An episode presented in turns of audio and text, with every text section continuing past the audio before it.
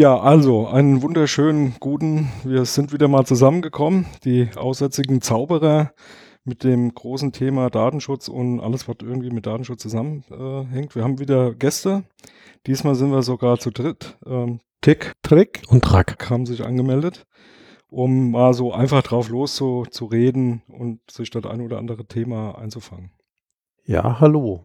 Und wir sitzen hier äh, im im, im schönen Berlin und nehmen hier mal die siebte Folge, ist es glaube ich, auf, sind noch bei einigen Grundlagen, äh, werden aber jetzt erstmal versuchen, hier die, ja, äh, einzusteigen mit den allgemeinen Dingen, die uns so im Kopf rumschwirren, damit wir hier in der Grundlagenfolge etwas über das Thema technische und organisatorische Maßnahmen zum Datenschutz erklären können. Das heißt, äh, klingt, klingt so stellt sich Tom. Tom ist heute nicht dabei, dafür ist eben Tick, Trick und Track dabei. Und äh, technisch und organisatorisch heißt, auf der einen Seite kann man irgendwas mit IT-Technik regeln, auf der anderen Seite organisatorisch heißt Verhalten, Prozesse, das heißt, ich muss mich an irgendwelche Regeln gewöhnen. Und äh, deswegen haben wir unseren Truck dabei, der hier Spezialist ist äh, für so Verhaltensregeln, aber glaube ich noch mehr für so Hardcore-Technik. Oder? Jo, hallo, hier ist Truck. Hm. Bin das erste Mal mit dabei, habe von dem Projekt so ein bisschen mitbekommen, was ich ganz spannend finde. Bin auch froh über die Einladung von äh, Tick und Trick. Ähm, stehe jetzt hier ein bisschen für technischen Support ähm, beiseite. Weiß ehrlich gesagt noch gar nicht, was mich so richtig erwartet. Bin da jetzt voller Spannung und ja, für euch auf jeden Fall viel Freude beim Zuhören. Ja, ähm, ich denke, ein, ein, Punkt ist, ähm, gerade weil wir den Traktor auch dabei haben, äh, der, der Truck kommt eigentlich aus einem eher IT-Security-Bereich, was ich aber auch insgesamt super spannend finde, weil das ist auch ein, ein, Thema, was wir sehr, sehr häufig haben. Technische Maßnahmen im Datenschutz haben in der Regel sehr, sehr viel auch mit so Sachen wie IT-Security zu tun. Also es geht immer um irgendwie, wie kann man bestimmte Dinge einschränken, wie kann man bestimmte Dinge kontrollieren, wie kann man die technisch in den Griff kriegen. Und das hat bei den technisch-organisatorischen Maßnahmen, also speziell natürlich den technischen Maßnahmen, immer sehr, sehr viel auch mit Security zu tun. Ja, weil äh, also so, so als Datenschutzarbeiter hatte ich zumindest äh, so vor 15 Jahren immer das Ziel, wenn man das Thema erklärt, läuft es am Schluss auf so ja, technische und organisatorische Maßnahmen raus. Und der Mensch, der das beachten soll, der muss jetzt nicht groß unterscheiden, gibt es da einen rechtlichen Hintergrund, gibt es da einen, einen, Sicherheitshintergrund, sondern äh, er, er, sollte wissen, was da Sache ist und er sollte sich an die Regeln halten und eigentlich nicht so groß differenzieren, weil es äh, ja sowieso eine Geheimwissenschaft ab und zu ist, wenn man in die rechtlichen Dinge abgleitet. Ob das heute noch so ist, weiß ich nicht. Ich beschäftige mich zumindest heute mehr so mit den theoretischen rechtlichen Sachen, viel mehr als mit der Technik. Ja, ist, ist wahrscheinlich ein Ergebnis, wenn man das zu lange macht. Aber so kann man sehen. Und ich hole jetzt mal ganz kurz äh, zum Einstieg aus in die Historie, und zwar die zehn Gebote des Datenschutzes. Damit habe ich auch angefangen, das, das Thema technische Organisation den Leuten zu erklären, da waren es auch noch zehn Gebote und zwar war das ja vor 2003, was schon ein paar Tage zurück ist, weil das ist schon mehr als ja fast 15 Jahre ist es jetzt her. Das ist Mensch, sind wir alt. Und da gab es quasi zehn Regeln, die im Datenschutz festgelegt waren, um die man sich kümmern muss mit Technik und Organisation. Seit 2003 sind es nur noch acht Regeln, aber wir hangeln uns trotzdem an den Themen durch, weil das ist eigentlich mal gut zu erklären. Die sind extrem abstrakt. Was man wissen muss, ist, der Sicherheitsmann guckt mehr so aus einer technischen Sicht. Das heißt, ich habe irgendwo Systeme rumstehen, wobei meistens Cloud heutzutage und dann sind die Systeme eher schon virtuell, aber man kann die noch irgendwo als Systeme definieren. Und der Datenschützer will immer sehen, wo laufen Daten entlang. Das heißt, er guckt aus so einer, weiß ich nicht, Prozesssicht, Arbeitsabläufe von wo entstehen Daten und wann verschwinden die Daten wieder, dieser Data Lifecycle. Und da ist so das erste Thema Zugangskontrolle. Schmeiße ich mal in die Runde. Was ist eigentlich so eine Zugangskontrolle? Was ist eigentlich Zugang? Ja. Also ich denke, kann man so ein bisschen erweitern noch um, um, um die drei Begriffe, ähm, weil die kann man ganz gut am Stück erklären, finde ich. Nämlich Zugriff, Zugang und ähm, äh, dann haben wir noch ähm, Zugang, Zugriff. Zutritt. Und Zutritt, genau, Zutritt. Und eigentlich kann man ganz gut anfangen über Zutritt. Das ist nämlich die, die reine physikalische, die, der physikalische Zutritt zu Anlagen. Ne? Also wie kann ich äh, ich sage jetzt mal, wenn, wenn personenbezogene Daten verarbeitet in, auf irgendeinem Server und dann geht es dann beim Zutritt ähm, natürlich darum, wie komme ich denn überhaupt physikalisch dahin? Ja, kann ich irgendwie an das Gerät ran? Ähm, und ähm, der Zugang ist dann im Prinzip dass der, der Zugang zu dem System ähm, im, im Prinzip, ich sage jetzt mal, da hat ein Serversystem, da muss man irgendwie ähm, ja, äh, sich authentifizieren, da muss man irgendwie an die, an die Anlage technisch ran, also um da irgendwie mal äh, an, an Software ranzukommen, an Datenbanken ranzukommen, an was auch immer. Und dann gibt's den Zugriff, ja, deswegen mache ich das immer gerne zusammen. Und der Zugriff ist dann tatsächlich der Zugriff auf die Daten selbst, also auf die personenbezogenen Daten. Also kann ich zum Beispiel in die Datenbank reingucken, kann ich mir die Daten da rausziehen, kann ich da in irgendeiner Form äh, drauf zugreifen. So, die drei Dinge unterscheidet der Datenschützer. Ähm, ja, Drack, sag mal, äh, was gibt's da in, in die Richtung an, an, an technischen Maßnahmen? Also was diskutiert man da? Da gibt es allerhand an technischen Maßnahmen. Also, wo du das Thema Zutritt zum Beispiel zuerst angesprochen hast, das fängt je nachdem an, wo dann zum Beispiel der Server oder die Cloud-Landschaft stehen würde. Bekanntermaßen sagt man ja eigentlich ein Data Center oder beziehungsweise ein Rechenzentrum auf Hochdeutsch. Da gibt es dann Personenvereinzelungsanlagen hin bis zu Berechtigungssystemen, die halt sicherstellen, dass da nur wirklich die Personen rein dürfen, die auch da wirklich drin arbeiten dürfen. Ähm, und nicht jeder da rein kann. Manch ein Rechenzentrumsbetreiber hat dann vielleicht sogar einen Showroom, wo man sich das dann durch eine dicke Glasscheibe dann angucken kann. Jetzt knistert es ein bisschen in der Leitung. Jetzt nicht mehr. Flugzeugmodus genau. ist das Stichwort. Das ist zum Beispiel so ein Thema, ich glaube, wenn man so in, zumindest war das mal so, ich war mal in so einem Datacenter sogar als Sicherheitsverantwortlicher gesessen. Da haben wir die, die Geräte hier verboten. Ja, entweder Für den Rechnerraum Ja. äh, abgeben, einschließen. Eisenkiste. Und da durftest du, nee, Eisenkiste haben wir nicht gemacht, außerhalb halt irgendwo abgeben. Aber das ist so, also Zutritt ist so das, wo ich irgendwo gegenlaufen kann. Mhm. Was, was ist denn da so State of the Art? Was macht man da heute? Baut man da heute Bunker oder was, wie, wie sieht denn eigentlich so ein, so ein, so ein Cloud-Data-Center aus in der Realität? Okay, wie es intern aussieht, das kann man sich ja zum Glück bei Google Street View angucken. Da darf man ja in das Rechenzentrum von denen mal reinschauen. Das gibt einmal einen sehr guten Einblick über die Technik, die dort vorhanden ist und auch wie Racks so aussehen. Wie so ein Data Center jetzt baulich aufgebaut ist, das kommt natürlich dann auf die Vorlieben an. Es gibt welche, die sind in Hochhäusern. Da kann es natürlich dann auch irgendwann mal, wenn so ein Hochhaus zusammenklappt, dann auch das ganze Rechenzentrum mit runterfallen. Ähm, aber üblich ist, dass die einfach irgendwo in ebenerdigen Gebäuden stehen, wo dann die Außenmauer mehr oder weniger als Betonwanne aus, ähm, ausgeführt ist, so falls zumindest mal Gewässer in der Nähe sind, dass da kein Wasser eindringen kann. Ähm, Meter, meterdicker Beton, was heißt meterdick? Also das, was man so ein bisschen schon als, als Bunker kennt, damit da nicht irgendwie großartig, wenn einer mit dem Lastwagen dagegen fährt, klein Loch in der Wand ist. Und da drin stehen dann im Prinzip dann jede Menge Racks, teilweise dann auch noch ähm, mit Brandabschnitten äh, aufgeteilt. Also sprich, dass da nochmal dann richtig schöne dicke Feuerschutzmauern dazwischen sind, dass man da auch dann, wenn es in einem Teil mal ein bisschen doch äh, heiß hergeht, dann das nicht auf den anderen Teil überschlägt und die Daten dort zumindest mal dann einigermaßen sicher sind. Das ist so im Prinzip, wie baulich das derzeit aufgebaut wird und ähm, dann Zugang teilweise nur aus dem Nachbargebäude über einen Tunnel ähm, beziehungsweise über eine, eine, eine Brücke, wo man eigentlich auch nicht ganze Menschenmassen drüber äh, fließen lässt oder drüber laufen lässt.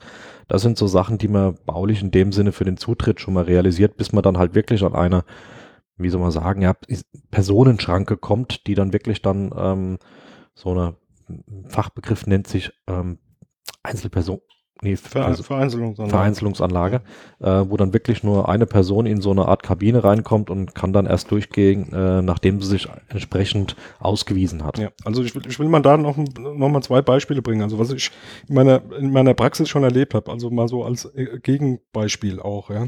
Also die eine Seite des Extrem war, ähm, äh, wo ich ein Audit gemacht habe, äh, in, in einem äh, Rechenzentrum, was in einem ehemaligen Supermarkt eingebaut worden ist. Ja.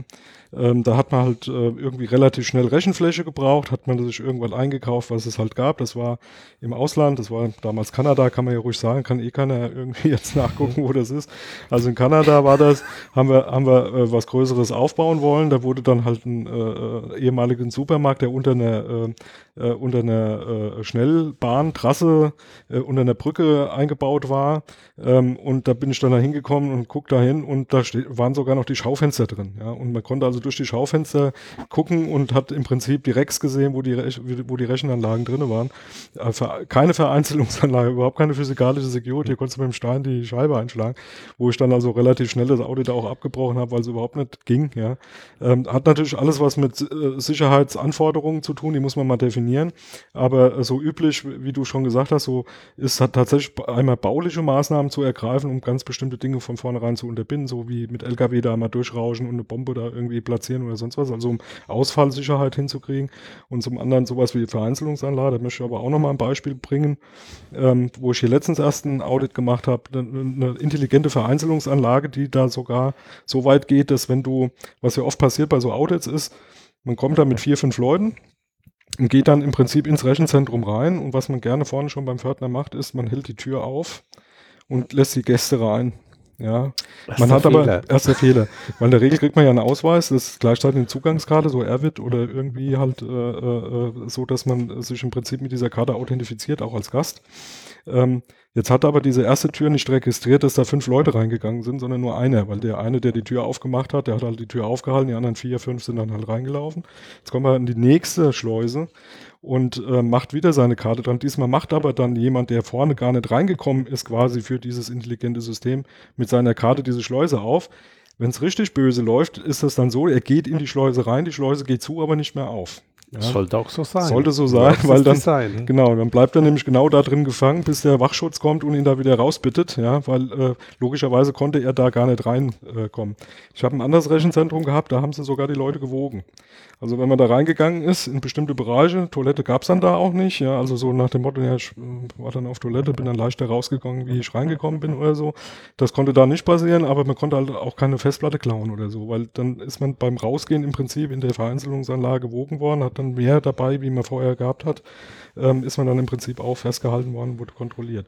Also das kann man alles sehr, sage jetzt mal noch noch sicherer machen mit mit auch mit Intelligenz, aber das ist physikalische Security. Ja. Okay, und, und, und wenn man sich das jetzt mal vorstellen will, also ich bin heute Morgen durch die Sicherheitskontrolle im Flughafen, die neuen Scanner, Nacktscanner, wie die auch heißen, das ist in etwa sowas wie eine Vereinzelungsanlage. Also so muss man sich das vorstellen. Wobei die mit den Wagen kenne ich auch, wobei es da mehrere Generationen Ja, gibt. Also man hat damit angefangen, erstmal kann es eine Person sein oder nicht. Also erstmal so, so Bandbreite gewogen und so weiter. Aber da kann man sich ja austoben bis zum geht nicht mehr. Und da gibt es auch viel in Filmen, wobei die sind meistens eher unrealistisch. Also so Mission, Mission Impossible mit Lasern und so. Es gibt da was, die haben da ja auch Lichtschranken drin. Aber es ist nicht ganz so spektakulär wie im Kinofilm da durchzugehen. Allerdings in der Regel auch sicher. Ja. Also die, die sind da schon recht gut. Das heißt, das war so das Thema Zutrittszugang. Das heißt, äh, habe ich überhaupt Zugang zu dem System? Kann ich an so ein System ranfassen? Wobei das halt aus der, wie gesagt, diese, diese zehn Gebote wurden irgendwann mal reduziert, weil sich die technische Entwicklung da fortsetzt. Früher musste man ran, da gab es in den Rechnerräumen äh, noch, noch Konsolen, das heißt, da war ein Bildschirm, da war eine Tastatur, wird man heute nicht mehr finden. Und dann in der nächsten Iteration gab es sowas wie ein Operating, das heißt, da saßen Administratoren direkt neben den Rechnern in zwar eigenen Räumen, aber noch in örtlicher Nähe, was heute auch nicht mehr die Regel ist, sondern die Regel sind dann eher so Dark Data Centers. Das heißt, man sitzt woanders. Deswegen kommen wir über diesen Zugang quasi an das Thema ja, Zugriff. Das heißt, wie kann ich eigentlich jemand davon verhindern, sich auf ein System zu verbinden. Da kann ich mal wieder an den Trakt geben. Was sind so, so, was ist so State of the Art oder was macht man so heutzutage, um, um quasi die, das, das Benutzen der Technik äh, zu regulieren? Hm, da gibt es alle Handwege. Also man kann sich natürlich auch einen Server hinstellen, einfach ein LAN-Kabel dran und dann kann sich jeder wie will drauf äh, losconnecten. Das ist natürlich dann nicht im Sinne des Erfinders, um den Zugriff einzuschränken. Da ist zum Beispiel so, dass die etablierten äh, Hersteller von, sogenannt, von sogenannten Server-Racks dann ja eigentlich äh, eigen, eigene Management-Boards in ihren Kisten drin haben, die dann über ein eigenes Management-Netzwerk äh, betreut werden, wo dann erstmal der Zugriff auf diese Hardware generell geregelt wird. Und ähm, genauso kann man das dann aber auch für die administrativen Zugriffe beispielsweise machen, um dann für die Verwaltung des Betriebssystems oder der darauf installierten Applikationen ähm, ein eigenes Management-Netz dann aufzubauen mit entsprechenden Zugriffsregeln, die dann auch der, nur auf ähm, gewisse Funktionen den Zugriff aus diesem Netz zulassen oder über diese eine bestimmte Netzwerkkarte, äh, die da angeschlossen wird. Und so kann man das dann immer schön weiter kaskadieren bis hin zu dem Benutzer, der dann ähm, letztendlich dann auch auf so ein System zugreifen kann nach erfolgreicher ähm, Ausweisung, wer diese Person eigentlich dann ist, auch auf seine Daten. Ähm, das ist dann so ein bisschen halt pyramid, pyramidial gestaffelt, würde ich sagen. Mhm. Also äh, wo man jetzt, äh, finde ich wunderbar, ne? weil die Begriffe, die die Traktor jetzt gewählt haben, waren absolut korrekt, aber er war schon einen Schritt weiter, nämlich beim ja, Zugriff. Habe ich auch gesagt. okay, das, das The Thema davor wäre eigentlich Zugang und, mhm. und da ähm, ist einfach meiner Meinung nach so die, die, die, die typische ty äh, typische Vorgehensweise halt in irgendeiner Form. Das Equipment, was man in einem Unternehmen, also in der Regel sind das ja Unternehmen wie Google oder Amazon oder wer das alles macht, mit irgendwelchen Datenbanken in irgendwelchen großen äh, äh Rechenzentren, ähm, im Prinzip mit Betriebsmitteln äh, da dran geht, die bereitgestellt werden. Also irgendein Laptop oder sein, seine Workstation und so. Und ähm, was heute meiner Meinung nach so State of the Art eigentlich ist, ist mit einer Mehrfaktor-Authentifizierung erstmal äh, dafür zu sorgen, dass nur berechtigte Leute überhaupt mit diesem Equipment arbeiten können. Jetzt mal unabhängig davon, ob sie dann Zugriff auf die Inhaltsdaten bekommen, also auf, der, auf das, was dann im Rechenzentrum ist. Ähm, also meiner Meinung nach ist heutzutage absolut gängig, nicht nur mit äh, Username, Passwort da irgendwie was zu machen, sondern mehrstufiges Konzept da aufzusetzen. Und was äh, mittlerweile meiner Meinung nach auch sehr, sehr gut funktioniert, ist eben so eine, so eine Mischung mit mehreren Faktoren, also im Sinne von Wissen und Besitz, ja, zum Beispiel, oder Wissen und ähm, inhärente Merkmale wie Biometrie äh, zu arbeiten. Also Wissen wäre dann praktisch so der Username Passwort, ja, also ich muss das Passwort wissen, um da weiterzukommen.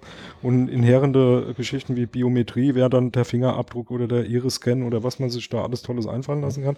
Kann man sich lange drüber streiten, ob das sinnvoll ist oder nicht. Aber ähm, was äh, ähm, auch gängig ist, ist halt da mit Chipkarten zu arbeiten. Ne? Also man hat eine Karte, die muss man dann auch tats tatsächlich physikalisch haben. Hat die dann gekoppelt mit irgendeiner PIN oder so. Also man muss auch ein Wissen haben, äh, die Karte besitzen und das Gerät und ähm, dann kann man irgendwie loslegen. Ne?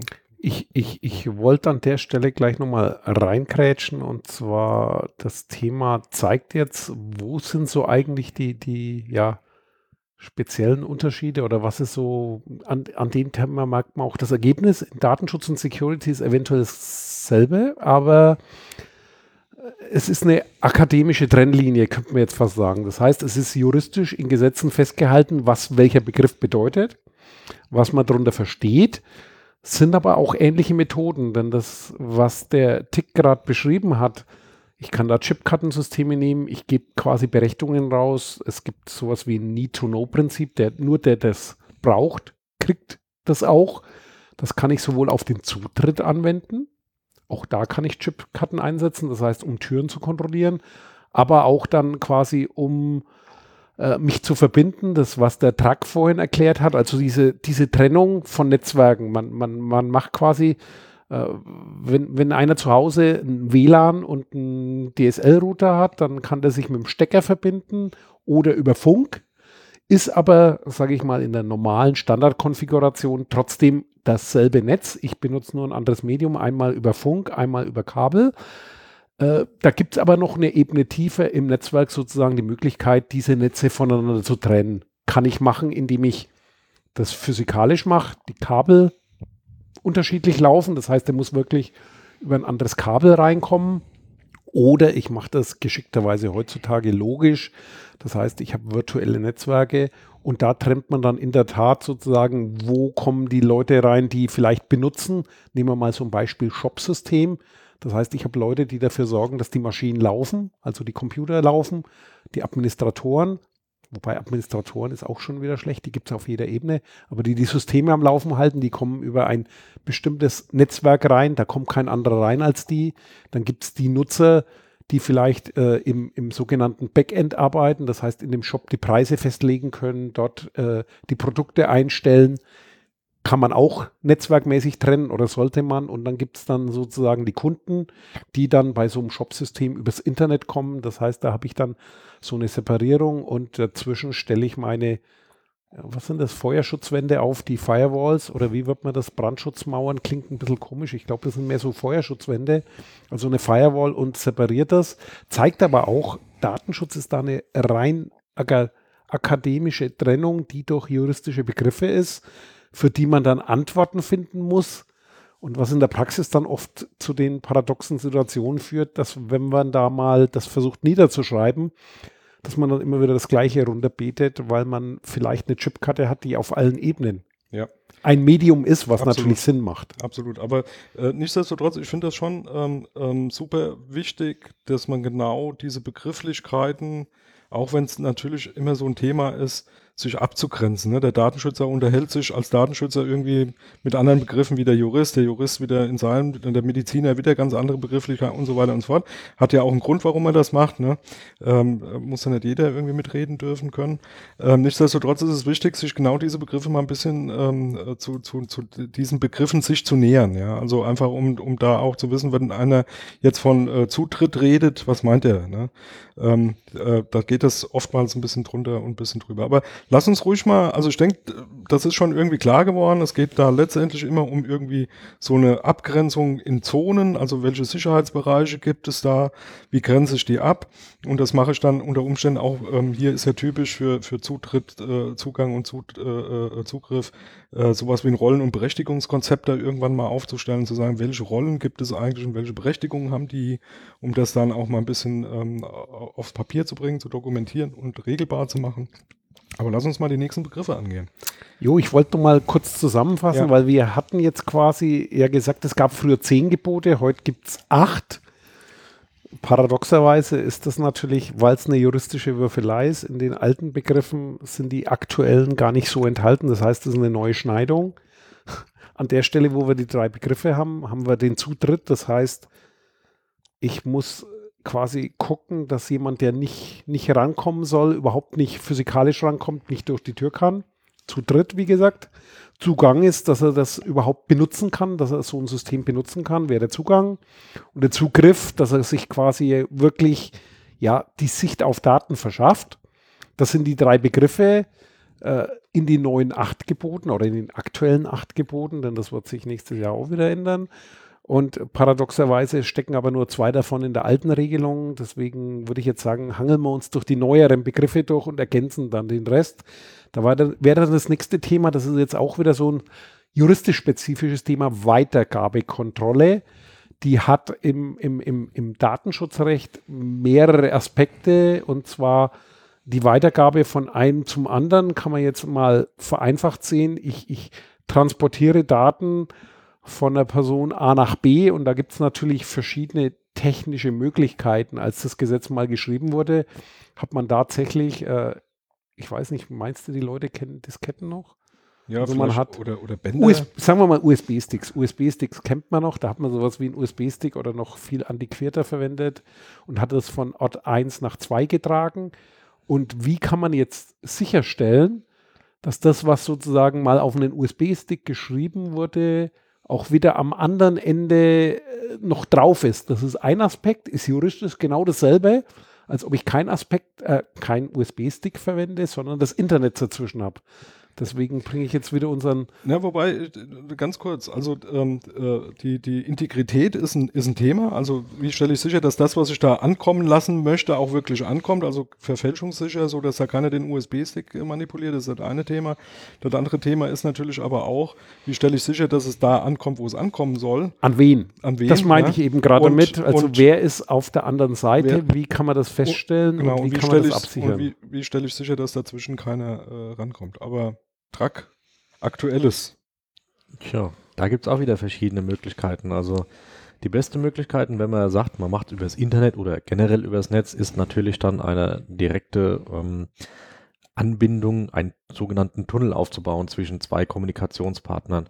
Durch diesen Tunnel, aus diesem kann man nicht ausbrechen, da kann auch keiner reingucken, da gibt es keine Lüftungslöcher, wie man es von der physikalischen äh, Bau so kennt. Da gehen die Daten einfach von rechts nach links und wieder von links nach rechts, je nachdem, mh, wer was zu wem schickt. Und damit hat man eigentlich dann zumindest schon mal den Kommunikationspartner sichergestellt, wenn man diesen Tunnel mh, gemäß diversen Spezifikationen aufbaut. Also sprich, du darfst wirklich nur mit diesem einen ähm, dann die Kommunikation aufbauen, den ich dir auch benenne. Dafür kann man Regeln definieren, wie zum Beispiel eine Telefonnummer, die man anruft. Das wäre auch so eine Tunnelverbindung, wenn man es genau nimmt. Ähm, weil da sind garantiert keine anderen Gesprächspartner erstmal mit dabei, außer die holt man vielleicht dazu. Aber da hatten wir erstmal eine, eine ganz normale ähm, Kommunikation, wo erstmal kein anderer großartig in der Theorie rankommt. Aber typisch wäre ja sowas wie, ähm, sag jetzt mal, mir schwebt immer vor, ich komme so aus der, aus der Zeit, wie man IP6 äh, angefangen hat zu, zu definieren. Ähm, und ähm, da war dann IPsec das große Traumthema, was man ja auch äh, zurückingeniert in IPv4 äh, dann äh, reingebastelt hat äh, als eigenes Protokoll. Aber das sind ja dann so die typischen Dinge, die man da benutzt, äh, so mit Zertifikaten. Also tatsächlich irgendwie sicherstellt, dass der andere sich ausweisen kann, so dass ich sicher bin, das ist genau der Partner, dem ich da auch was schicken will und dann eine verschlüsselte Verbindung im Prinzip dahin aufbauen. Ne? Genau, da gibt es so, gibt's so Kampfbegriffe wie äh, Machine-to-Machine-Authentifikation. Ähm, man kann da mit Zertifikaten arbeiten, man kann noch Firewall-Rules setzen, dass man nur, wenn man zum Beispiel ein statisches Netz hat mit festen IP-Adressen, um mal bei dem Beispiel der Telefonnummern zu bleiben, ähm, wo man dann halt das, die Kommunikation dann auch auf diese IP-Adressen festlegt und sagt, du darfst nur mit dieser kommunizieren. Und so kann man dann halt über verschiedene Maßnahmen dann relativ sicherstellen, dass auch nur die berechtigte Kommunikationsendstelle, äh, mit der geredet werden kann. Wer von euch beiden will denn mal erklären, was ein Zertifikat ist? Hm, Ich meine, wir haben hier wahrscheinlich Hörer dran. Unsere Zielgruppe ist ja eben nicht die Experten. Oder soll ich mal versuchen? Ja, grob gesagt kann man sagen, ein Zertifikat ist nichts anderes als ein Haustürschlüssel. Ja, beziehungsweise ein Ausweis. Oder so. Ausweis, ein- Ausweis in Verbindung mit einem Genau. Haustürschlüssel. Also, also ein Zertifikat ist einmal, also in Daten äh, wahrscheinlich kann man das alles abstrahieren auf Nullen und Einsen, aber ein Zertifikat ist quasi, ich muss eindeutig zugehörig zu einer Person eine Identifikation ausstellen und ich muss diese bestätigen. Das Oder heißt, Gerät. genau, zu einer, zu, genau, du hast recht, zu, zu einem Gerät oder einer Person, also zu einer Entität. Ja.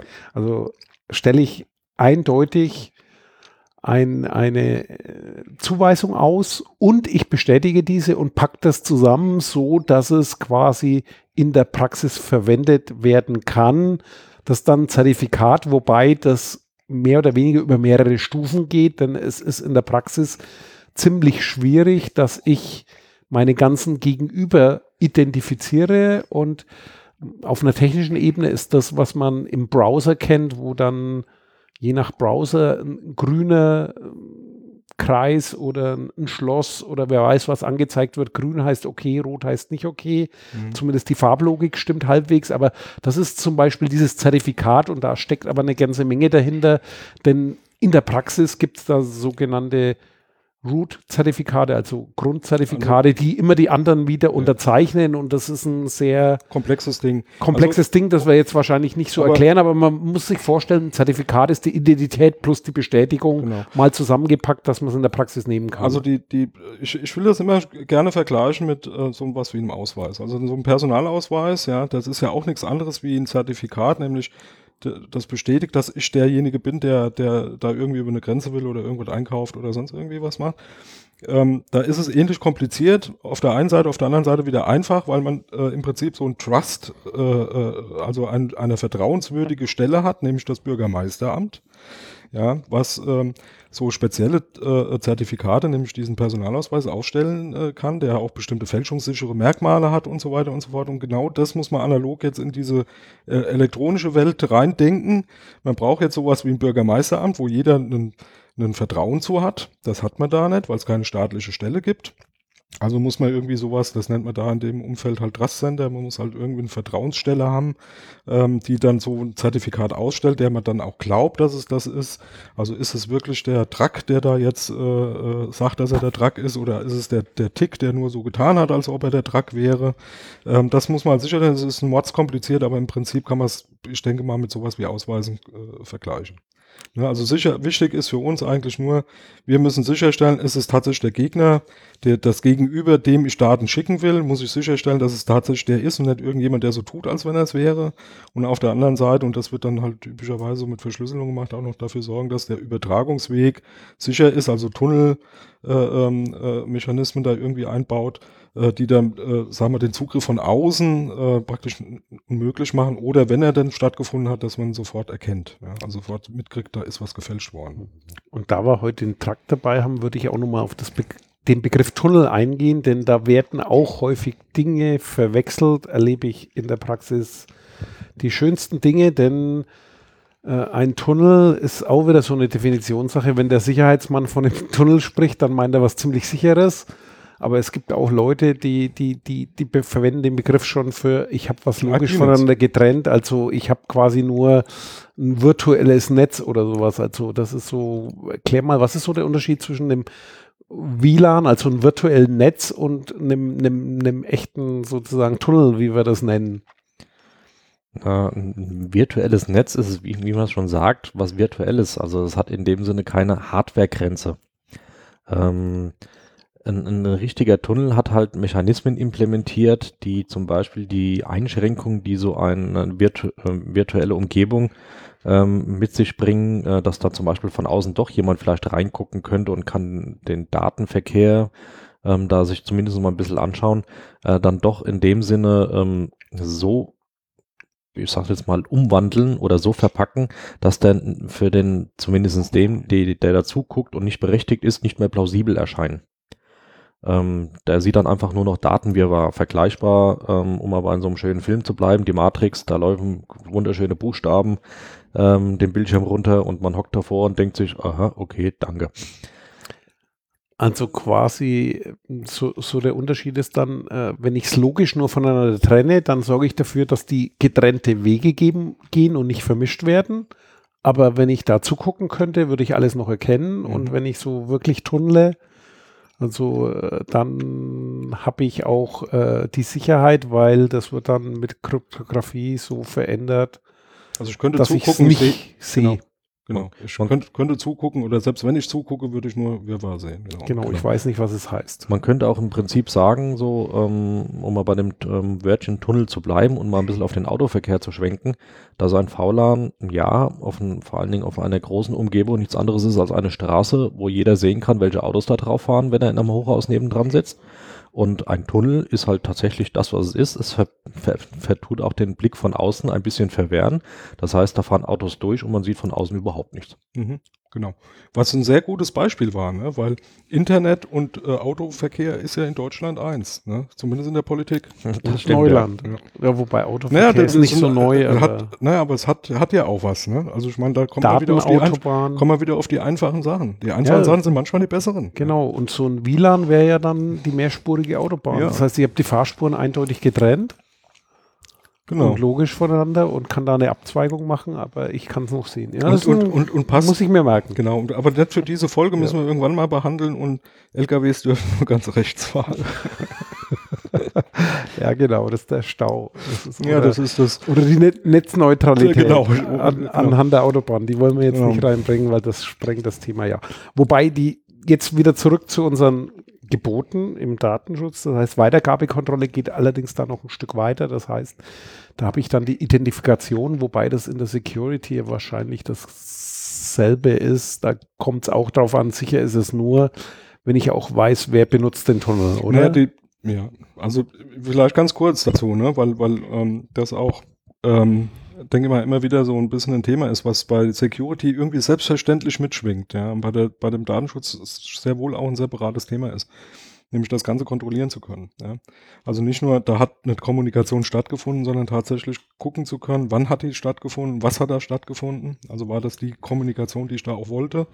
Und da sind wir genau bei dieser Weitergabekontrolle im technischen Sinne, nämlich tatsächlich zu gucken, okay, irgendjemand hat den Verdacht, da sind Daten irgendwie abgeflossen an X und an Y, keine Ahnung dann tatsächlich sowas wie Logging zu haben, um da in, in, in Logdateien, also in spezielle Dateien reinzugucken, die festhalten, da hatten, da hat tatsächlich ein Datenverkehr zwischen A und B stattgefunden, zwar von da bis da und uh, unter Umständen auch welcher Administrator da was wie initiiert hat oder so. Ne? In der, in der Security oftmals, denke ich mal, so ein Thema, was immer mitschwingt, weil das sowieso immer gemacht wird. Ja, beim Datenschutz wird da äh, aber sehr wohl nochmal separat drauf geguckt. Ja, das stimmt. Wir hätten da gern ähm, öfters mal tiefere Einblicke in solche genannten Logfiles, um einfach auch, um eventuell ähm, Manipulationen dann auch frühzeitig zu entdecken. Das ist dann auch wieder ein Themengebiet. Ich denke mal, das werdet ihr wahrscheinlich dann auch mal in einem anderen Podcast dann ähm, ähm, erklären, was Früherkennung zum Beispiel betrifft, jetzt gerade aus dem Bereich IT-Sicherheit. Das ist ja auch durchaus im Datenschutz sehr relevant. Ähm, aber das sind so Sachen, wir würden gern alles locken, alles sehen, alles auswerten. Und dann kommen natürlich die lieben Kollegen vom Datenschutz und sagen, naja, so einfach ist das nicht. Also da, da nochmal ganz kurz eine Rolle zurück. Also das ist genau wieder das Datenschutzwording. Also ich erkläre jetzt nochmal Logfiles. Kennt wahrscheinlich jeder. Das sind diese Datenzeitstempel, die ein Computer mitschreibt. Meistens, wer hat was wann gemacht so kann man es im Prinzip mal erklären, heißt jetzt im Datenschutzrecht Protokollierung. Das heißt Protokolldateien und Protokolle und da fängt das Wirrwarr schon wieder an. Wenn ich von Protokollen rede, äh, versteht der Techniker was anderes wie der Datenschützer und das ist in der Praxis auch manchmal schwierig. Ich schreibe dann des Öfteren immer Protokolldaten in Klammern Logfiles, weil ich dann mir selber nicht mehr sicher bin. Und wie gesagt, dieses ganze Thema ist in der Weitergabekontrolle, also grundsätzlich, wenn man jetzt wieder aus einer Datenschutzsicht drauf gucken würde, ich habe Daten aus einer Quelle und ich gebe die zu einem Ziel und was kann auf dem Weg sein und wer hat da was gemacht und äh, wurden auch die Informationen verändert. Das ist dann aber, denke ich, auch mit den technischen Begriffen der Security mit drin. Und im Datenschutz gibt es da quasi dann bei der Umsetzung immer diese Abwägung, die jetzt das Thema sprengen würde äh, wie weit darf ich protokollieren und wo hört man da auf oder fängt man an. Das können wir in der Tat jetzt nicht äh, hier ausweiten, weil wir sind erstmal bei den Grundbegriffen. Und äh, um überhaupt Daten weiterzugehen, also ich gehe jetzt hier quasi mal so durch die Gesetzesordnung durch, äh, gibt es noch ein Thema, das ist das Thema Eingabekontrolle. Da würde ich mal ganz lustig einsteigen. Ja, mach mal. Also die typische Antwort, wenn ich, in, in, in, äh, sag jetzt mal bei Produktentwicklern irgendwie so mit Datenschutz um die Ecke komme und grob erkläre, was wir da sehen wollen, an Dokumentation oder auch, äh, wie, wie es dann tatsächlich umgesetzt ist, dann kommt dann häufig der, das Ding zurück in der Dokumentation. Ja, wir machen eine Rechtschreibkontrolle oder wir machen halt keine. also der kann am Web ähm, äh, auf, dem, auf der Webseite da eingeben, was er will. Ne? Da läuft dann eine Rechtschreibkontrolle äh, drüber und dann äh, stellen wir schon die Eingabekontrolle, stellen wir da schon sicher. Also das ist dann schon äh, sehr, muss sehr gültig umgesetzt, finde ich immer wieder gut.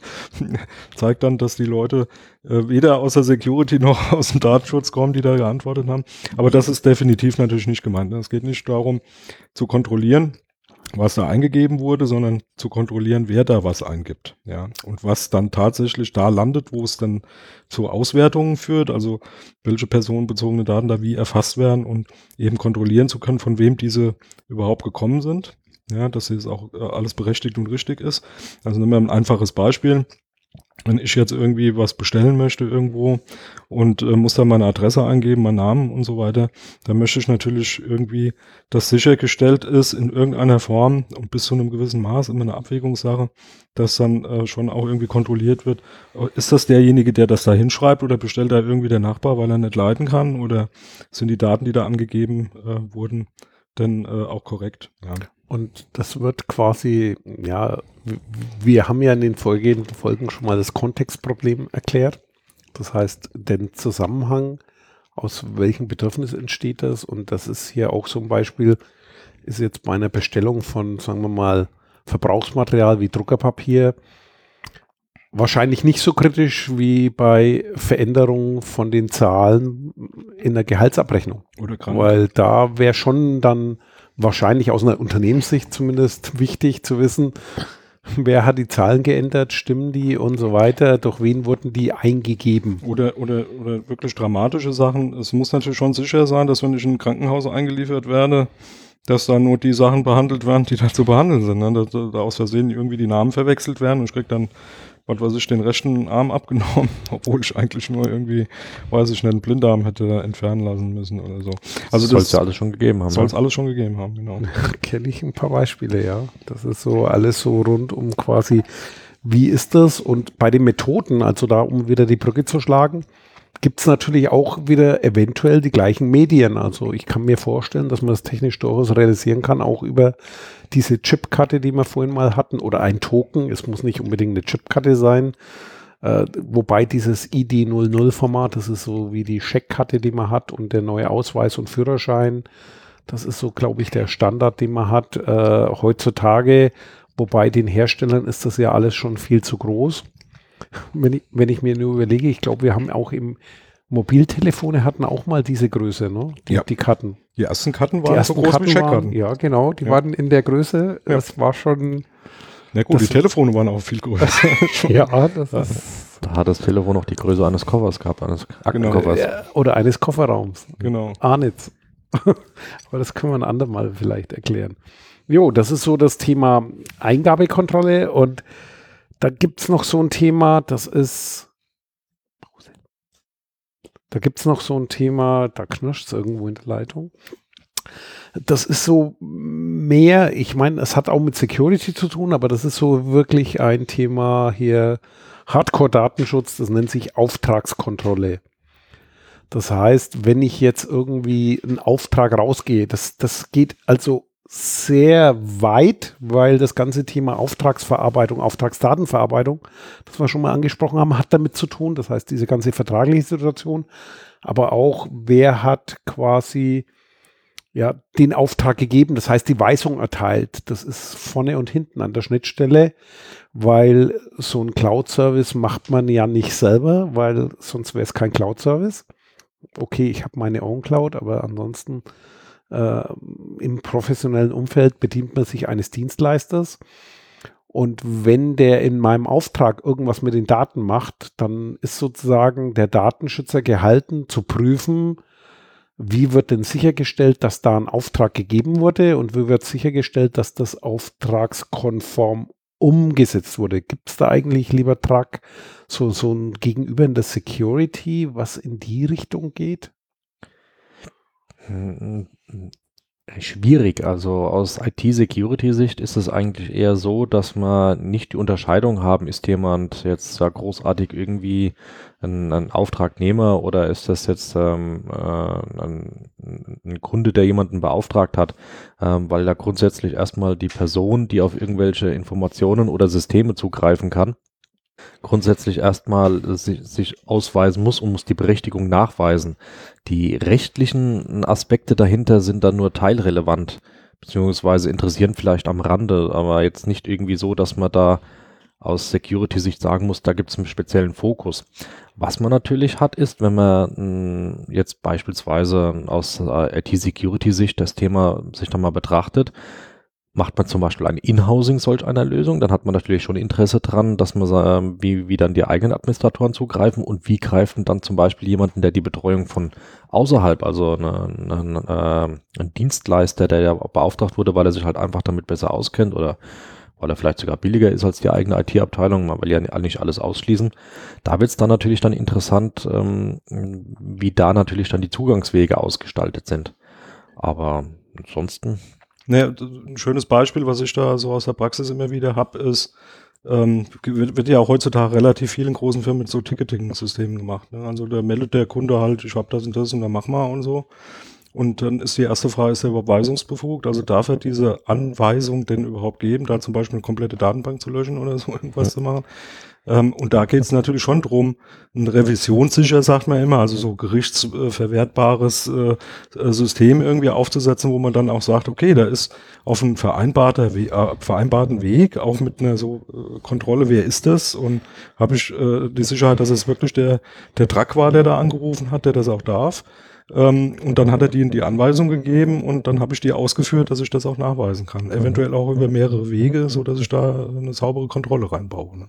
Ja klar, der Dienstleister darf natürlich nicht einfach loslegen. Dafür gibt es ja dann auch ähm, speziell em Empfehlungen, sei es des Bitkom-Verbandes oder diverse andere Einrichtungen, die ja zum Beispiel für Software as a Service oder generell Cloud-Dienstleistungen diverse Handlungsempfehlungen ja an die Hand geben, wo dann zum Beispiel in den Checklisten dann genau auch sowas dann erwähnt wird, äh, um dann sicherzustellen, dass da nicht einfach irgendwie äh, ja irgendeiner beim Dienstleister anruft und sagt, mach mal.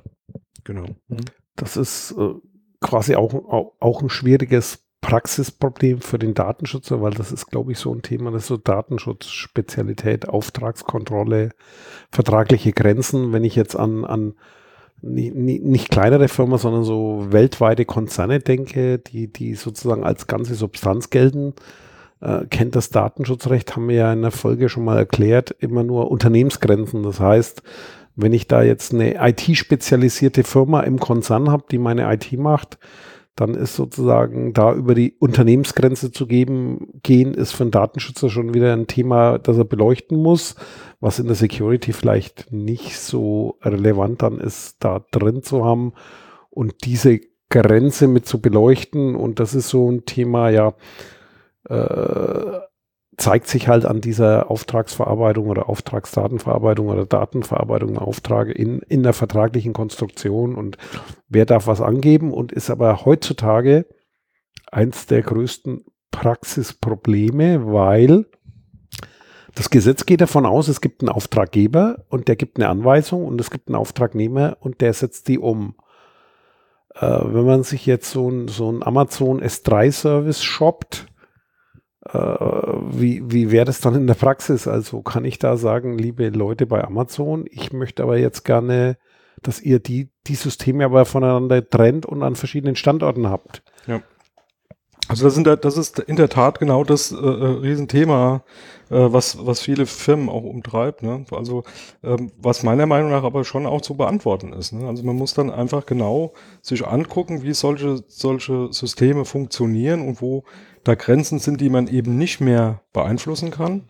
So typische Datenschutzthemen da sind, wo wird verarbeitet? Ja, wenn so eine Amazon Cloud, die ist halt überall, das, das kann in Nordamerika sein, das kann die haben in Mexiko Rechenzentren, die haben in Asien Rechenzentren, das kann also überall sein. Das heißt, ich kann diese spezifische, wo wird da verarbeitet, nicht mehr unbedingt so fassen. Äh, genauso wenig wie wer hat da wann, zu welchem Zeitpunkt dann Zugriff. Aber da muss man sich dann eben auch klar machen, dass wenn man solche Anforderungen formulieren möchte, ähm, sich sowas genauer angeguckt werden muss. Und wenn es das nicht erfüllt, dann ist es halt definitiv kein Service, den man da einsetzen kann. Ne? Weil diese Verträge kann man mit denen einfach auch nicht machen. Ja, ja das ist sozusagen, äh, da, da, da mangelt es an der Gegenstelle und das führt halt so in der Datenschutzarbeiterpraxis in, in so K.O.-Kriterien dass eben die Gegenseite nicht bereit ist. Cloud-Services leben davon, skalierbar zu sein. Das heißt, äh, ich, ich baue ein Modell, kann das mit sehr viel Leistung hinterlegen, dass ich dann, dass dann der Kunde von heute auf morgen mal die zehnfache Leistung für genau das Gleiche kriegt und so weiter. Dafür hat der Kunde eben keinen Einfluss mehr, wie das gemacht wird. Und das ist genauso dieses Datenschutzproblem. Das heißt, äh, viele Leute verstehen das auch nicht. Warum lassen manche Firmen bestimmte Dinge nicht zu, wie zum Beispiel ich möchte gern Google Mail verwenden, Gmail, und warum kann das ein Unternehmen nicht machen? Und da ist genau diese Problematik. Das heißt, wenn ein Unternehmen das macht, muss sich ans Datenschutzgesetz halten, dann muss es bestimmte Dinge vertraglich regeln Und was ist, wenn Google sagt, nee, diese Verträge schließen wir mit dir nicht ab, weil hier ist unser Standard. Da kannst du unterschreiben, ja oder nein, take it or leave it. Mhm. Und wenn das nicht zu den Regeln passt, die ich da aufstellen muss für diese Art der Daten, dann geht es einfach nicht und dann ist es ein Nein. Und dann muss ich mich eben dagegen entscheiden. Und da hat man im Moment zumindest ja auch kaum Spielraum. Ja, wobei, ähm, äh, das vielleicht ganz zum Schluss, bevor wir zum nächsten äh, äh Menüpunkt kommen, sag ich mal. Aber äh, äh ich finde schon wichtig, äh, was man aber sehr wohl erkennt, ja, es gibt Services, die sind es dann halt nicht. Ja, die sind halt für ein ganz anderes Klientel gedacht. Ist ja auch eine berechtigte Geschichte, ja. Ähm, was, was man in letzter Zeit feststellt, sind zwei Dinge. Zum einen, es wird transparenter am Anfang wurde das halt alles so, naja, das ist alles kein Problem und das kriegt man irgendwie und da wurde sehr viel reininterpretiert, wo da welche Verarbeitung stattfindet und wer da wie Zugriff drauf hat. Wurde auch hier und da nicht die Wahrheit gesagt und so, das, das erledigt sich mit der Zeit. Aber was für, für mich viel äh, interessanter ist, dass viele Firmen auch darauf reagieren, Anbieter. Ne? Also guck dir jetzt zum Beispiel mal diese Microsoft-Geschichten an. Ne? Die haben eine weltweite Cloud, die haben eine europäische Cloud und mittlerweile, ich glaube jetzt offiziell eröffnet, äh, die, die äh, German Cloud, ne? oder wie heißt sie jetzt offiziell? Deutsche, Deutschland Cloud. Deutschland Cloud, irgendwas gibt, sowas, da, ja. gibt da jetzt einen feststehenden Begriff, ähm, der, der auch ähm, marketingmäßig irgendwie abge, abgesichert ist, aber äh, lief halt die ganze Zeit so unter German Cloud, ja. Ähm, das heißt, äh, so, so jemand wie Microsoft bietet Azure-Dienste und auch Office-Services äh, an, die tatsächlich eben nur in einem deutschen Rechenzentrum in Deutschland betrieben äh, und auch nur äh, von Operate, also äh, Administration aus Deutschland heraus be betrieben werden kann und äh, bieten das an. Das kostet halt ein bisschen mehr, ist ja, ist ja auch letztendlich nachvollziehbar ähm, und äh, hat natürlich auch ein paar Features weniger. Ne? Also dann so mal schnell die, die, die äh, Durchsatzrate erhöhen wie in einer anderen Cloud-Lösung geht da halt nicht, weil es sind halt zwei Rechenzentren in Deutschland. Ne? Und, und das zeigt aber auch wieder diese Auftragskontrolle, dass da in der Regel, das kommt jetzt wieder aus den Spezialgesetzen, haben wir auch schon mal erklärt, glaube ich, äh, dazu, dass äh, der Auftraggeber, also der Datenverantwortliche, der Data Controller, gesetzlich dazu festgehalten ist, zu wissen, wo seine Daten sind. Und das wird halt dann bei der Cloud schwierig, wenn ich das dann nicht mehr geografisch fassen kann und das kommt dann auch oft nicht allein aus dem Datenschutzrecht. Das fängt schon bei der Steuergesetzgebung an. Das heißt, für die Finanzbehörden müssen die Daten irgendwo theoretisch unter dem Zugriff sein und dann endet es auch oftmals an der Landesgrenze. Und im Datenschutz ist das sozusagen dieser Spielraum Auftragskontrolle. Dann würde ich sagen, beim nächsten Punkt gehen wir auf ein Thema ein. Das ist jetzt wieder so ein allgemeines IT-Thema. Da können wir dann auch dem Truck wieder ein bisschen mehr äh, das Wort geben. Das ist das Thema Verfügbarkeitskontrolle. Ich würde jetzt sagen, der, der gemeine ITler versteht darunter das Thema Backup und damit hat es auch eventuell zu tun. Das geht zwar viel weiter, aber das ist so das Thema, äh, sind meine Daten dann da, wenn ich sie brauche und was passiert, wenn sie mal nicht da sind? Wie kriege ich sie wieder her? Was macht man da so heutzutage? Ja, da sind ja mittlerweile Cloud-Services die Qual der Wahl, um es mal so zu sagen. Jetzt nicht nur, um einfach mal äh, viel Rechenleistung bereitzustellen, sondern ähm, gerade so Cloud-Umgebungen haben ja auch den Vorteil, dass wenn mal zum Beispiel irgendwie ein Problem auftritt, weil äh, da irgendwo eine Hardware rumzickt oder sowas und dann ein Service vielleicht ausfällt, dass man dann einfach umschwenken kann auf eine Parallelumgebung. Das ist zum Beispiel ein Thema, wo äh, Verfügbarkeit mit dran hängt. Ähm, Verfügbarkeit natürlich dann auch in dem Sinne, mh, hm, dass die, wie du eben schon gesagt hast, die Daten auch dann da sind, wenn ich sie brauche. Also jetzt ähm, das ist natürlich ein bisschen sinnfrei, wenn man irgendwie versucht, auf irgendwas zuzugreifen und dann muss man erstmal drei Stunden warten oder vier, bis da aus irgendeinem anderen System dann ähm, bildlich gesprochen irgendwie der kleine Hausmeister in den Serverraum gelaufen ist, hat aus dem Plattenschrank die dementsprechende Festplatte rausgeholt und dann erst in den Server reingeschoben und dann hat man die Daten erst. Ähm, das sind mit, je nachdem, wie das natürlich das Szenario ist, für Backup-Szenarien mag das durchaus sinnvoll sein ähm, dass man so Bänder irgendwohin auslagert, wo sie irgendwo liegen, wenn das nicht so zeitkritisch ist, aber mh, mm, heute will ja jeder alles gleich haben, irgendwie an der Stelle.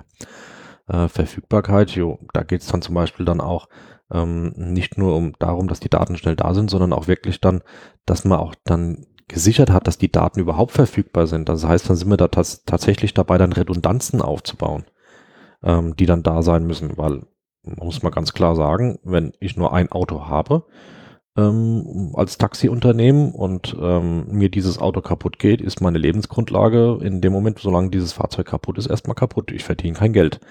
Ähm, sinnvoller ist es dann, dann doch mindestens mal zwei Fahrzeuge zu haben, damit ich zumindest mal mit dem einen noch Fahrgäste transportieren kann, um Geld zu verdienen. Das geht auch, auch ein bisschen in dieses Thema Verfügbarkeit einfach rein. Mhm. Oder um bei dem schönen Beispiel zu bleiben, jemand an der Hand zu haben, wo ich dann ein Taxi mieten kann für die Zeit. Ne? Also das haben wir, äh, denke ich mal, schon analog auch hier in diesen Rechenzentren äh, so, ne, dass es da sehr wohl Backup-Rechenzentren gibt, die hochverfügbar praktisch ein ständiges Abbild des, des eigentlichen Rechenzent Rechenzentrums ähm, äh, verfügbar halten. Ähm, aber es gibt dann sehr wohl auch solche Services, wo man sagt, naja, es gibt äh, so Hot Standby nennt man das dann so typischerweise, ne, Rechenzentren, die stehen halt bereit, wenn ich die brauche, aber die muss ich erstmal anfahren. Das dauert dann halt mal eine Stunde oder von mir aus auch zwei, aber dann sind sie auch äh, verfügbar, dann kann ich die Daten dann da auch äh, reinspielen und äh, habe sie dann letztendlich wieder beim, beim Endkunden. Aber das sind genauso die Analogien dann auch wieder. Ne? Wo, wobei man das heute mit, glaube ich, zwei Stunden keinen Blumentopf mehr gewinnt, sondern man hat ja, die quasi parallel und, und schwenkt sozusagen ja, die Datenleitung kommt, oder schaltet die Leitung um ich bin, oder ich bin da immer je nach, je nach System, ja. auf welcher Ebene man es betrachtet. Aber, aber ich, bin, ich, bin, ich bin da immer ein bisschen vorsichtig, hat man so nicht mehr. Also ja, es mag sein, dass es diese Anwendung weniger gibt, aber es ist einfach eine Frage der Anforderungen, die ich habe. Also es gibt ja so Disaster Recovery Strukturen in großen Unternehmen, da heißt halt, wenn das Hochhaus halt abfackelt, äh, muss ich halt irgendwie auch mal irgendwo andere Büroräume haben. Das heißt aber nicht zwangsläufig, dass jemand bereit ist, Millionen auszugeben für Büroräume, die ständig auf demselben äh, Stand bleiben wie die Originalbüroräume, sondern da, da ist jedem klar, okay, das Hochhaus ist halt irgendwie unter Feuer, da muss ich jetzt raus. Ich sage jetzt mal so, Banken haben sowas typischerweise, die haben dann Ersatzbüroräume, äh, äh die, die halt relativ schnell ähm, äh, praktisch erwecken können, ja, dass da gearbeitet werden kann. Und da sind dann solche Zeiten wie, okay, das dauert dann halt mal drei, vier Stunden, bis die dann wieder arbeiten können, auch okay, da kann man damit leben. Ne? Das ist halt eine Katastrophe, die passiert ja nicht jeden Tag. Ne? Was mich da mal interessieren würde, da wo ich wirklich keine aktuellen Zahlen habe, und zwar, ich, ich habe Zahlen von um die 2000 rum, da hat man gesagt, ich glaube, Ende der 90er um 2000 rum hat man gesagt, eine Bank ohne IT überlebt 24 Stunden. Yes. Jetzt sind wir ja Generationen weiter. Bei wie viel sind wir denn heute? Weißt du sie? Gibt es da Zahlen? Ich wüsste jetzt nichts. Ich habe das auch nicht so verfolgt. Aber ich glaube, da ist man heute schon. Ich glaube, das veröffentlichen die nicht, weil die, ja. die, wollen da, die wollen ihre Boni sichern. Weißt oder, oder die sind noch nicht weiter und hoffen drauf, dass es keiner aufdeckt. Das also das merkt, ist so das ja. Thema Verfügbarkeit, Backup was natürlich immer ein Thema im Datenschutz ist, äh, aber auch in der IT-Sicherheit ist das Thema, was manche Praktiker so oft vergessen. Äh, ja, ein Backup machen, habe ich irgendwo meine Bänder stehen. Das, was wir vorhin gesagt haben mit dem Thema Zugriff, also wer kann die Daten dann sehen, das bezieht sich natürlich auch darauf. Und das ist ein Riesenfass. Ja. Wenn man da mal reingeht, weil wenn ich jetzt so eine komplizierte Großanwendung habe, da sind ein paar tausend User vielleicht drauf oder große Bestellshops. Nehmen wir mal so ein Amazon-Shop-System. Und ich schreibe die Daten dann irgendwo weg, damit sie nicht verloren gehen, wenn mal irgendwo das Licht ausgeht in dem Datacenter. Wird denen eben nicht passieren. Aber all die Maßnahmen, dass der Richtige nur auf die richtigen Daten kommt, die müssen sich natürlich auch darauf durchziehen plus auf die Sachen äh, quasi wieder zu rekonstruieren. Wenn irgendwo was ausfällt und ich muss mal zurückrollen, Disaster Recovery nennt man das, also wenn mal ein Schaden entstanden ist, wie komme ich wieder auf den Status vorher, ist natürlich äh, ein, ein Riesenthema, gibt es eigene Standards für Spezialisten für, sollte man nicht unterschätzen und äh, auch wenn man privat mal dran denkt, Backup hilft, aber auch nicht immer. Das, ja, erstens das und äh, das sind so Sachen, da gibt es viele Fehlschlüsse, weil zum Beispiel kann ich jetzt meine Daten gleichzeitig auf mehrere Speichersysteme schreiben. Also so ein RAID auf Festplatten daheim haben. Ganz praktisch. Habe ich immer zwei Festplatten, geht eine kaputt, ist immer noch was da.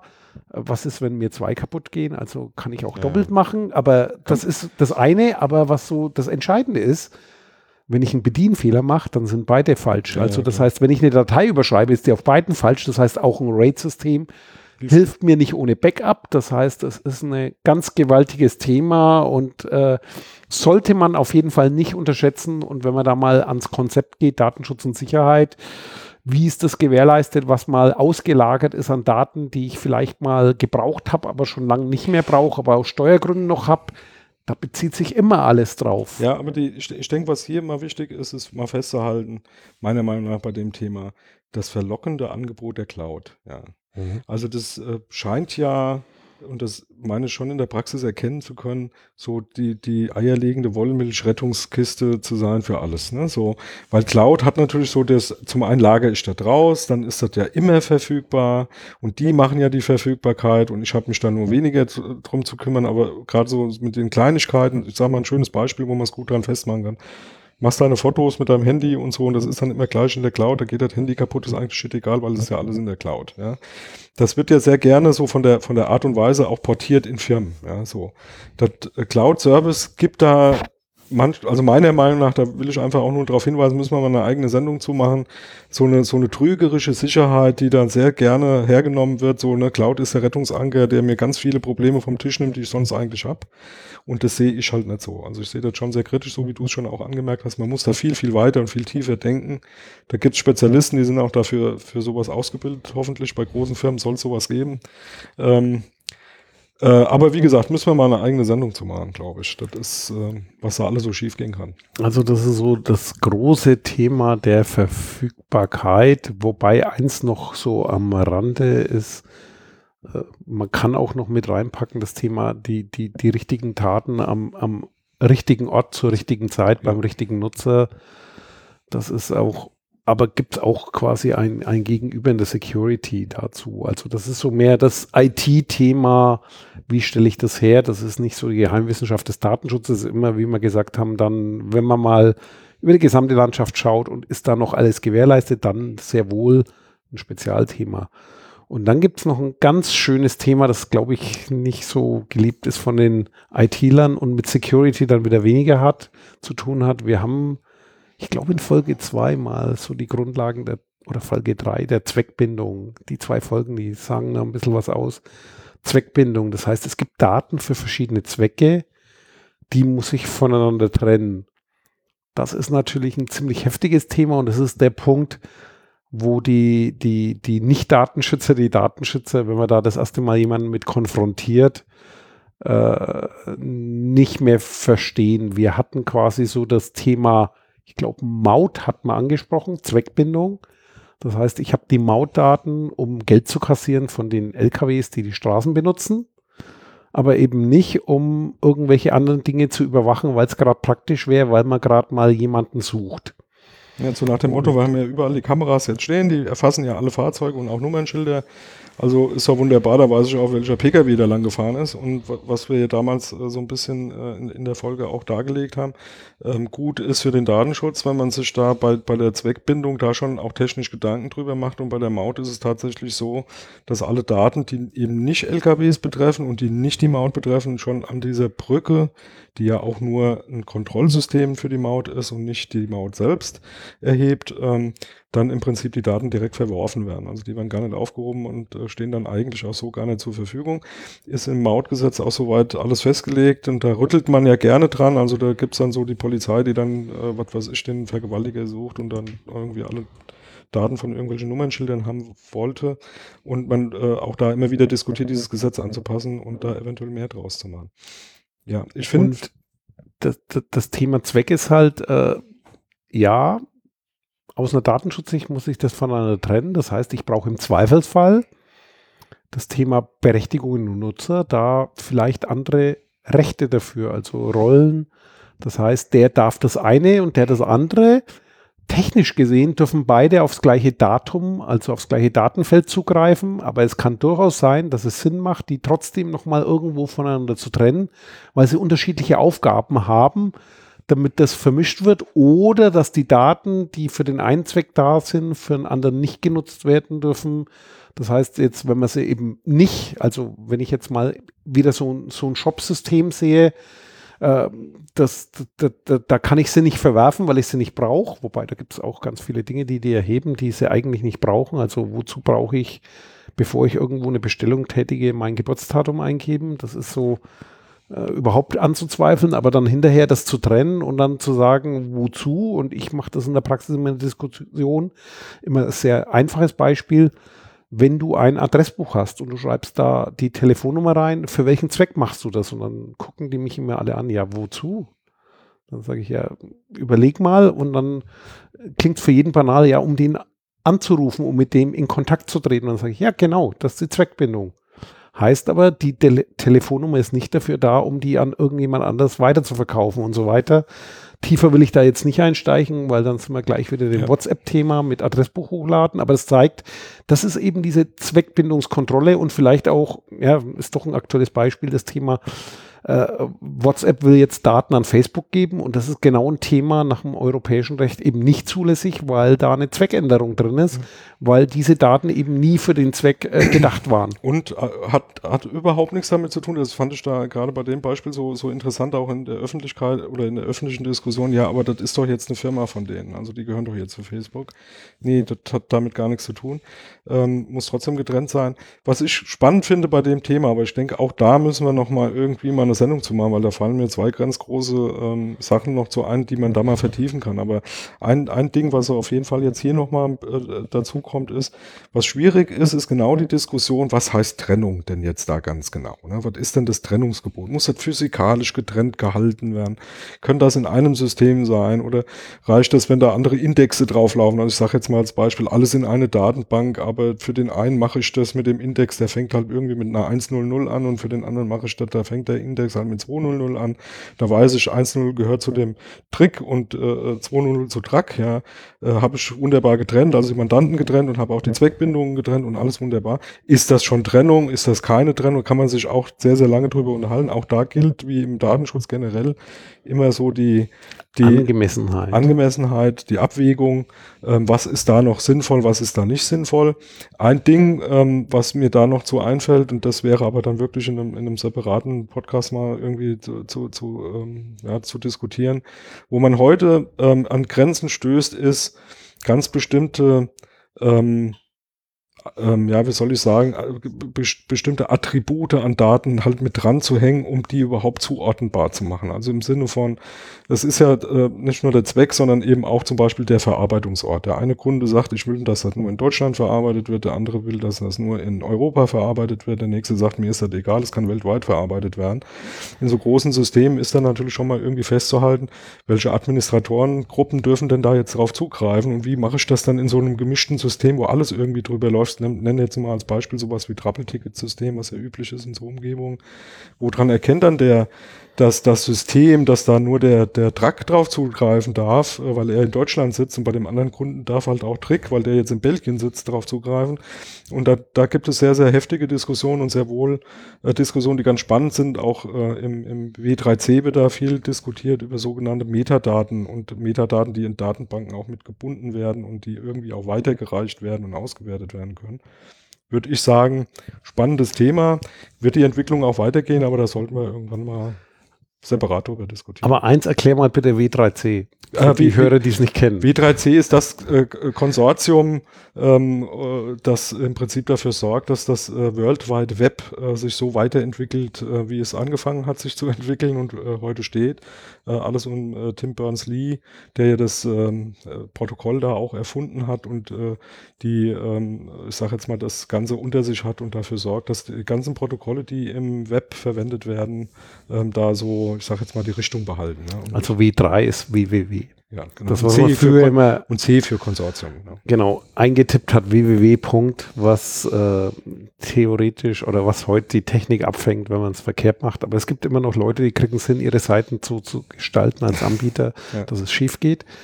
Jo, das ist so das Thema gewesen, also so die, diese Zweckbindung, aber in der Tat, also dieses Thema weißen Datum schon, für was es genutzt werden darf, ist ein sehr spannendes, aber sprengt dann jeden Rahmen, weil dann ist man schnell wieder in der Abwägung. Wir haben mal das Thema Metadaten auch schon mal angesprochen. Das heißt, Metadaten haben auch wieder datenschutznachteilige Wirkung und diese Abwägungsdiskussionen, die sind sehr spannend, wenn man sich dafür interessiert.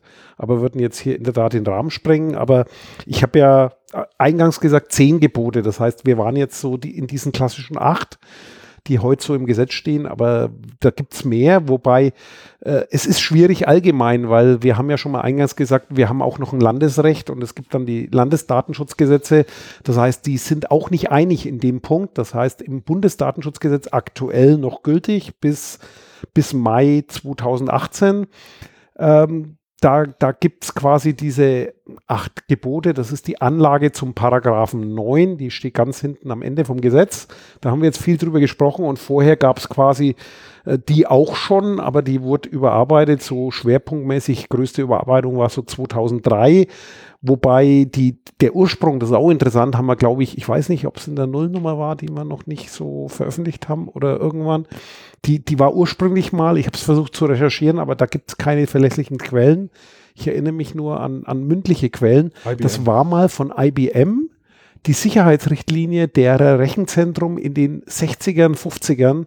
Also die sind schon ziemlich alt, aber daher wahrscheinlich auch so abstrakt, aber gar nicht schlecht gewesen, denn die haben immerhin 50 Jahre überdauert. Und was da noch so rumrankt, ist neben den Begriffen, die wir hatten, ist noch ein Thema, dass das Thema, das spielt heute wirklich weniger eine Rolle, Datenträgerkontrolle. Das heißt, wenn man sich überlegt, dass in einem modernen Laptop kein DVD-Laufwerk mehr drin ist oder diese, diese Silberscheiben nicht mehr gebraucht werden irgendwann. Das war so eine Übergangstechnologie von analog hin zu digital. Heute streamt man alles.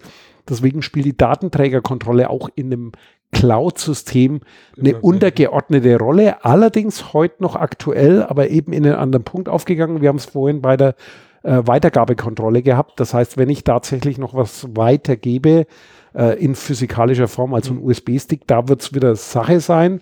Und beim Backup ist es immer ein Thema zu wissen, also welches Band für wen. Und da haben wir auch die Zweckbindungskontrolle. Das heißt, ich darf diese Daten nicht alle auf ein Band schieben, weil sonst kannst du ja wieder lesen. Und dann gibt es noch einen Begriff, der da drüber liegt. Das ist also älterer Begriff Transportkontrolle, ist quasi heute die Übergabekontrolle, Weitergabekontrolle, weil früher hatte man Übermittlung und Transport getrennt. Das heißt einmal ich, ich habe die Magnetbänder, diese großen Scheiben oder diese großen Bandrollen die, die, die Sachen die irgendwo hingefahren ja. mit, dem, mit dem Logistikdienstleister, das heißt mit der Post verschickt oder was. Da gab es extra Behältnisse, die versiegelt wurden, die verplombt wurden.